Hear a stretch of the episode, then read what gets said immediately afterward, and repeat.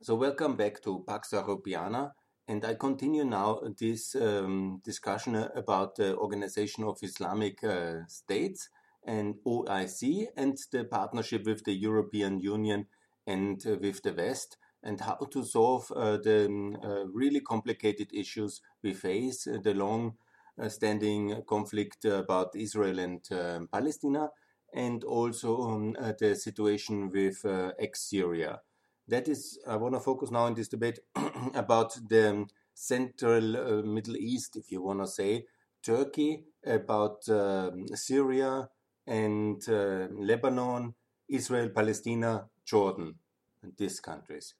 Um, maybe still to start with Iraq. Iraq, please join the Gulf Cooperation Council. That's very important. Also, Yemen, join the Gulf Cooperation Council and so we have uh, most countries in a good regional integration system. And all of them obviously in the organization for islamic countries. And to have this partnership with the european union. Because simply we cannot let america do everything for peace in the world. We have to assist and uh, uh, offer our institutions work together institutionally also partly maybe military if necessary but with the common aim to contain hostile Iran and backed by hostile Russia. These are the two hostile powers in the region since a long time, since 40 years in the case of Iran, but since much longer in the case of Russia. There is this hostile axis, and they are very problematic, and they are a threat to peace in Yemen, in uh, uh in Syria, obviously, but also in Lebanon and other areas. So first of all, let me start with a call please, Israeli leadership, Saudi Arabia leadership, end this cooperation with uh, Putin. And this is a major problem. I understand it might be popular in Israel. There's a lot of people from uh, Russia um, having emigrated uh, to Israel. It might be also seen smart to be balancing between the worlds. no, and also not uh, not to Saudi Arabia we criticize you justifiedly if you do something wrong, but then you run to Russia and think that's an alternative. Good. If you really think that's an alternative, we have to discuss the whole um, cooperation platforms differently. That's also a possibility, but that's not what I'm advocating. I'm advocating containing the aggressiveness and hostility of Iran and containing the aggressive and hostility of Russia, which is hurting us all. And that's the most important in the region. So, how to do that? In my talk now, I will discuss especially um, the peace settlement of uh, the two states uh, solution in uh, Israel Palestine and the two state settlement. And it's important to have Israel secured long term in NATO. Why? Maybe to make clearer, then NATO means basically also that the Europeans are guaranteeing the security of Israel, not only the Americans, which are anyhow securing Israel. And that's of course a big step. Yeah? And there uh, was a lot of controversy. Remember the 73 crisis, uh, which was such a shock for NATO when America asked the Europeans to defend Israel, but we were not ready. But we, anyhow, for many reasons, historically, politically, we should give that security guarantee. And Israel is a logical member of NATO in the moment of recognition of Palestine, because that should be conditioned to it. Yeah? It's not uh, just uh, like that, but as a condition of a two state settlement. And so we can really have this long term lasting peace established. But it must be also that the organization of Islamic State also gives guarantee uh, for this neutrality of Palestine because it must be neutral. And it cannot be that uh, there will be then suddenly elections. Of course, there should be elections. It's a democracy, then this new neutral state of Palestine. But then some extremists get the power, they then militarize, and then it's a complete mess. Yeah? That is not the scenario, and we would be in nobody's interest. Yeah? And now, when we have achieved so much breakthrough through peace uh, with these recent recognitions um, from uh, several Arab states, uh, I think it's now time not to lean back and say something has been achieved. That's good. Uh, it's good, of course, but now we need to go to the next step and really uh, have a neutral status, a treaty, without Israel, uh, without Iran, without uh, Russia, a treaty guaranteed by the Islamic um, world and by the European Union, by NATO, and by the US, securing the neutrality of Palestine.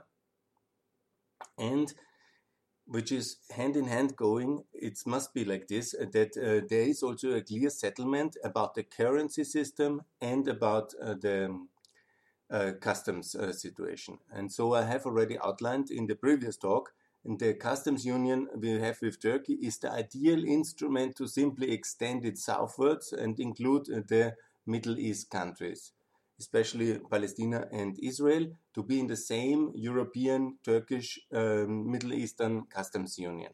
It's a very good working, uh, it's a very well working economic system. You know, you can always then say that's a limit to sovereignty. Yes, maybe it is, yeah, but it's a very well working limit to sovereignty most people will hardly notice. Uh, the, it doesn't limit um, the we have uh, free trade agreements with almost everybody. Of course, it requires then the regulatory alignment uh, with the European uh, uh, system, but it's anyhow already the reality because all these countries have most of the trade with the European Union and its uh, trade system, like Turkey, Ukraine, and the other DCFTA countries like Egypt and Morocco. So basically, the recent developments have made this the regulatory system to have. And so I think that will be actually extremely beneficial, and it would be really wrong to have total complicated different uh, trading systems or whatever divergence and then this will lead to uh, default and crises more borders more complications less trade less prosperity. And whatever settlement we now go for it must be an economically uh, successful one, which is really um, showing the middle classes and the public of all the countries concerned that there is a better life possible, and it's happening. Because uh, this kind of uh, uh, misery creates obviously um, uh, terror and discontent and protest and uh, disenfranchised young people ready for terrorism. So it must be economically successful, and there is the European framework, and there is only a Russian framework. I hope nobody wants a Iranian framework or a Chinese framework, which I also think is not appropriate for the Middle East at the moment. Yeah. Nevertheless, they can come and invest and do some infrastructure and trade. That's all fine, but certainly in the regulatory terms, it's the European one. Also for the currency, I've already outlined that Saudi Arabia Jordan have already the currency back to the dollar. I recommend in that uh, scenario the currency back to the euro for the shekel. For um, future Palestinian uh, currency, um, I don't need. Maybe it's best simply to have the euro there uh, straight. Uh, anyhow, we fund so much of the Palestinian Authority. Simply, if it's not the shekel, then it's the euro. It's much better. But also the currency back of the Jordanian dinar to be uh, towards the euro and also uh, in uh, Lebanon, obviously. This currency crisis can, in my view, only be solved by that one. And this is so highly trade integrated already with the European Customs Union that it makes a lot of sense.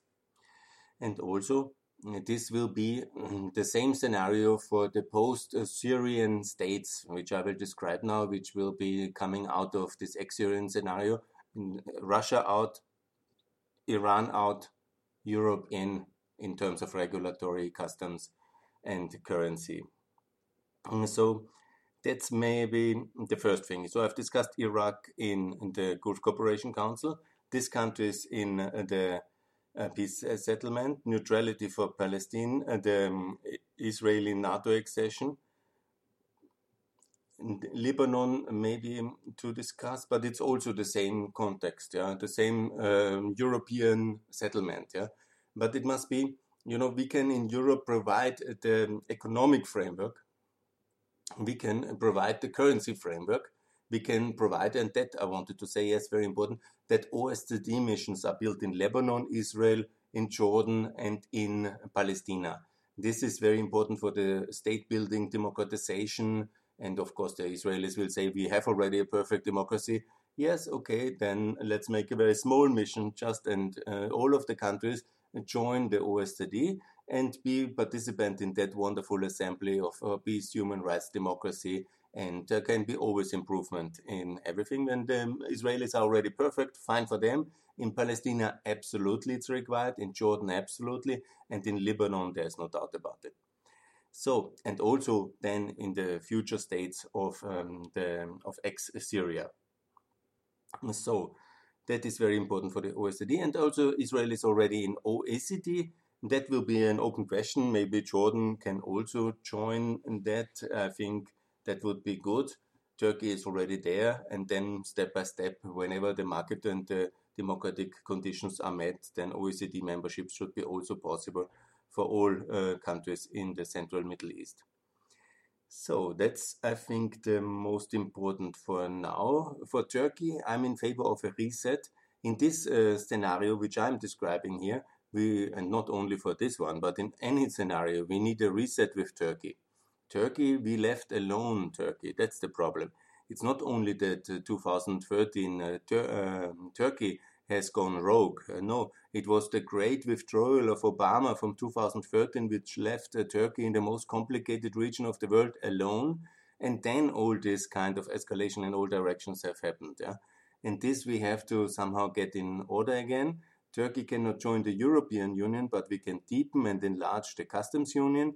We can give the Turkish lira a currency back to the euro. We can include Turkey in the Eastern Partnership and we can relocate the OSCE to Istanbul and also the Union for Mediterranean to Istanbul and make Istanbul a good, proud center of regional governance. I think that's a very historic, uh, reasonable, justified idea, and that makes a lot of sense. Good. But now I would like to discuss about the biggest disaster of uh, the world, which had so many of uh, our generation. That was certainly uh, the Syrian civil war and the totally derailed situation of the hope of the Arab Spring also to lead to changes in the socialist Baath Republic of um, uh, Syria.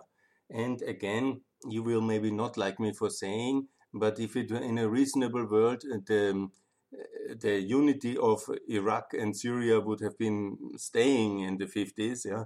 But uh, also in 2003, in a reasonable scenario, a regime change in Iraq and Syria should have been done together.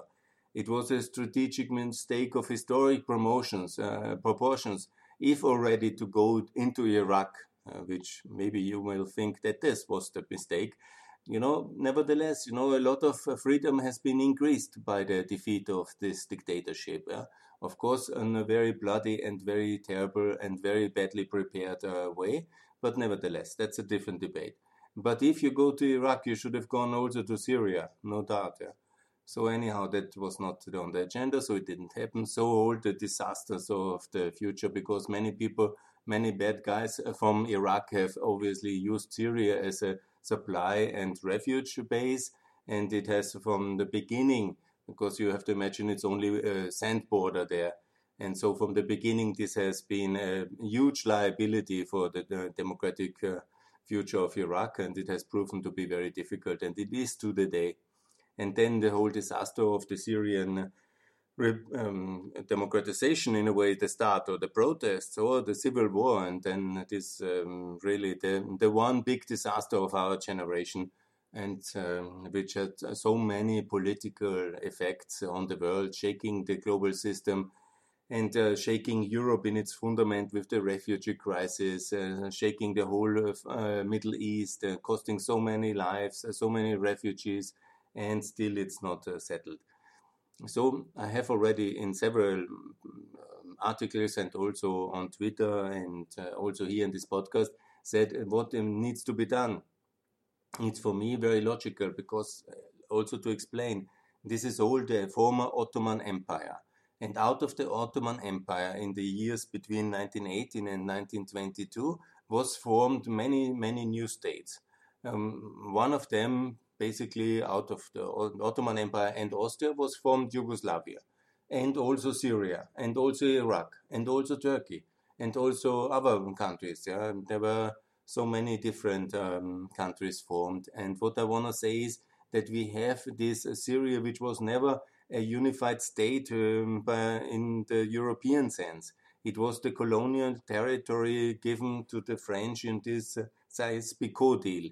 And then they have subdued uh, the Arabs there, the people, the residents, different ethnic groups, different religious groups who really didn't want to live under uh, French rule. They have bombarded Damascus until uh, they were um, so subdued that they had to submit because modern French artillery was bombarding their families and their houses. Um, so this is the truth of French imperialism and the truth about the existence of Syria.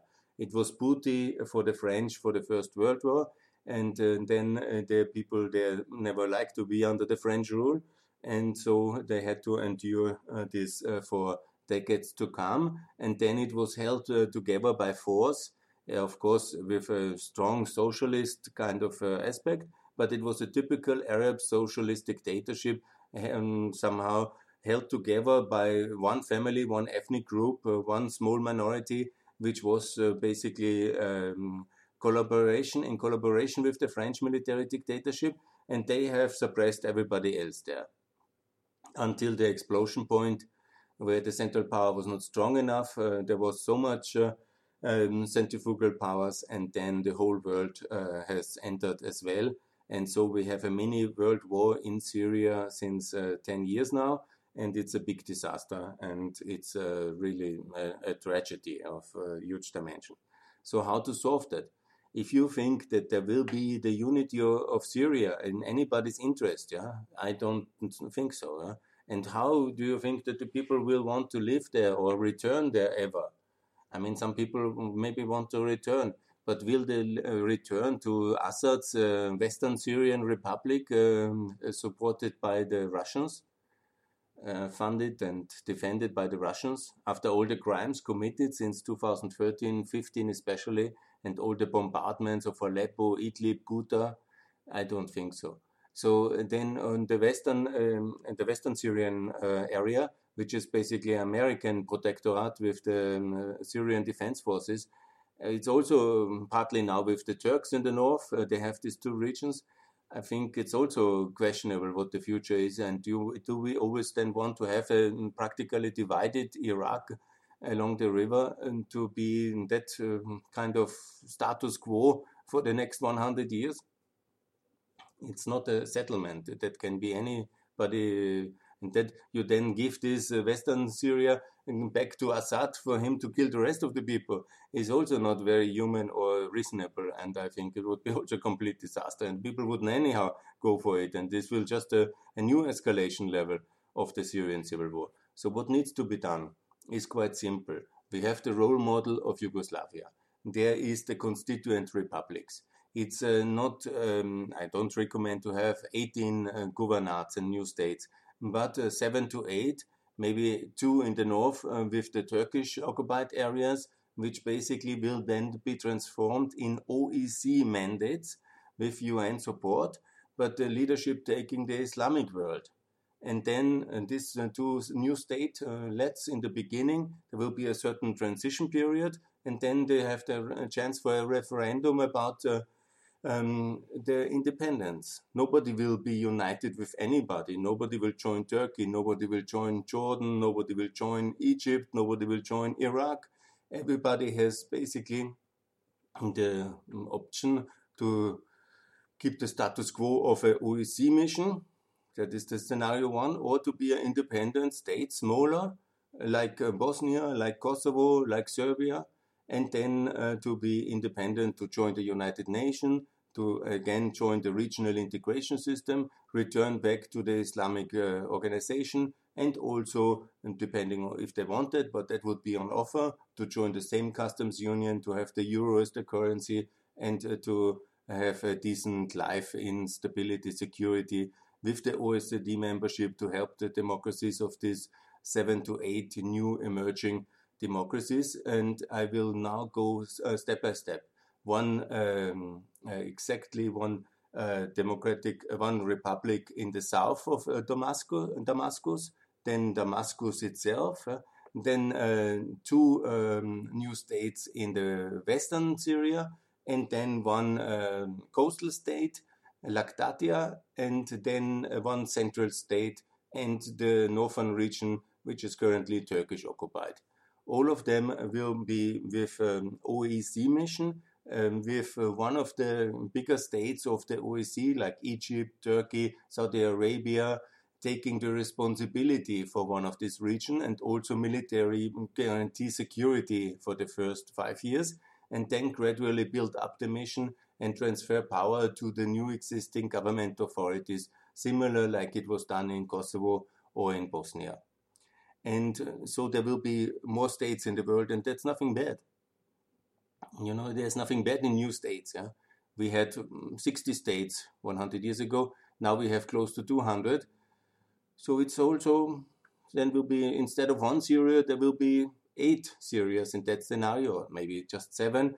That of course depends a little bit on the uh, on the on the settlement, which ultimately must be negotiated. But I call on the OSCE do you really want to have this kind of bleeding heart in the center of the Islamic world for the next decades? Or what is your scenario? Unification with Assad at the top, and then a referendum if he should be a good guy and uh, that uh, he promises on the Quran to treat everybody nicely at one uh, constitutional ceremony and then continues his killing of everybody he doesn't like for religious or ethnic or political reason or personal reason. I think that's not a scenario. Obviously, as I said, in this scenario, also uh, his uh, family or his um, inner circle might even keep uh, in the power long term if they have the support of the people in that uh, uh, central Syrian uh, rump state, if I want to call it like this. Then they can stay. You know, we can. We don't want to militarily intervene in regime change, but we must make sure that the Russians and the Iranians get out because they fund him, they defend him. And without the, their funding and defense, definitely I think there is no long term future for this criminal regime, and neither in the western, in eastern Syria, western Syria, or in uh, the Syrian rump state. And so we can find a settlement for peace for this also very beautiful uh, region, but for this uh, really the bleeding heart of the Muslim world. Yeah? And uh, please don't ask the West uh, to intervene alone. Yeah? No, we don't really want that. Yeah?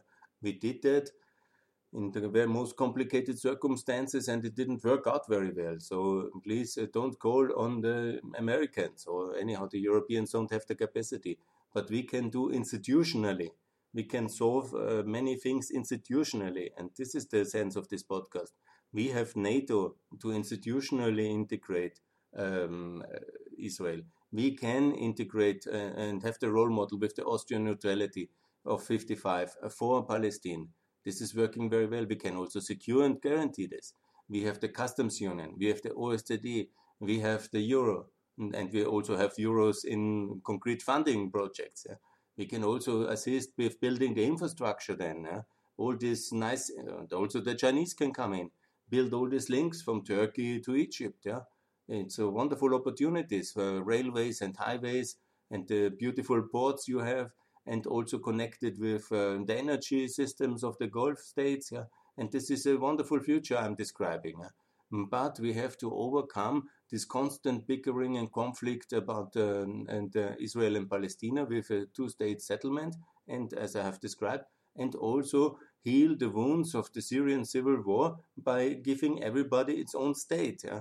Because there are different groups in uh, the countries, and none of them should have any kind of ethnic connotation. So I'm against a Kurdish state or a Alevite state or a Sunni state. No, no, no. This will be called according to the names of the um, governors or regions they have already. Latakia is the most famous, and then there will be a state of Latakia. Naja, so what? Then we learn some new geography uh, of uh, the Middle Eastern states and um, um, will be enriching the world. And people will live safely and decently and in prosperity and in security in these new states.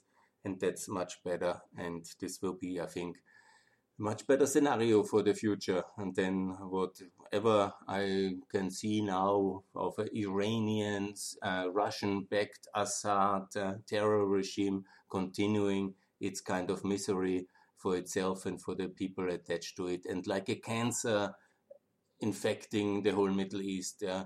And also these poor people who walk to Europe in 2015 and so on took so many risks uh, in order to escape such a terrible situation. I was very much in favor of welcoming them. Not everybody in Europe was, but we also institutionally managed to, uh, with this big challenge, uh, or with some uh, difficulties.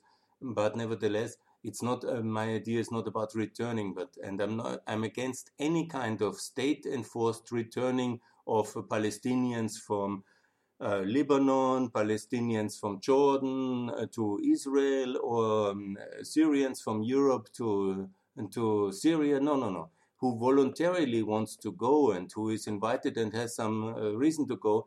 Absolutely, yeah, absolutely. But no voluntary returns, uh, no kind of enforced uh, contractual uh, state enforced returns of anybody. Yeah? No, no, no. Who wants is welcome can do should be supported obviously with housing and finding job and income but not on an uh, enforced basis. This is also very important. We cannot throw back the time to any kind of uh, past uh, which anyhow was not so pleasant as well.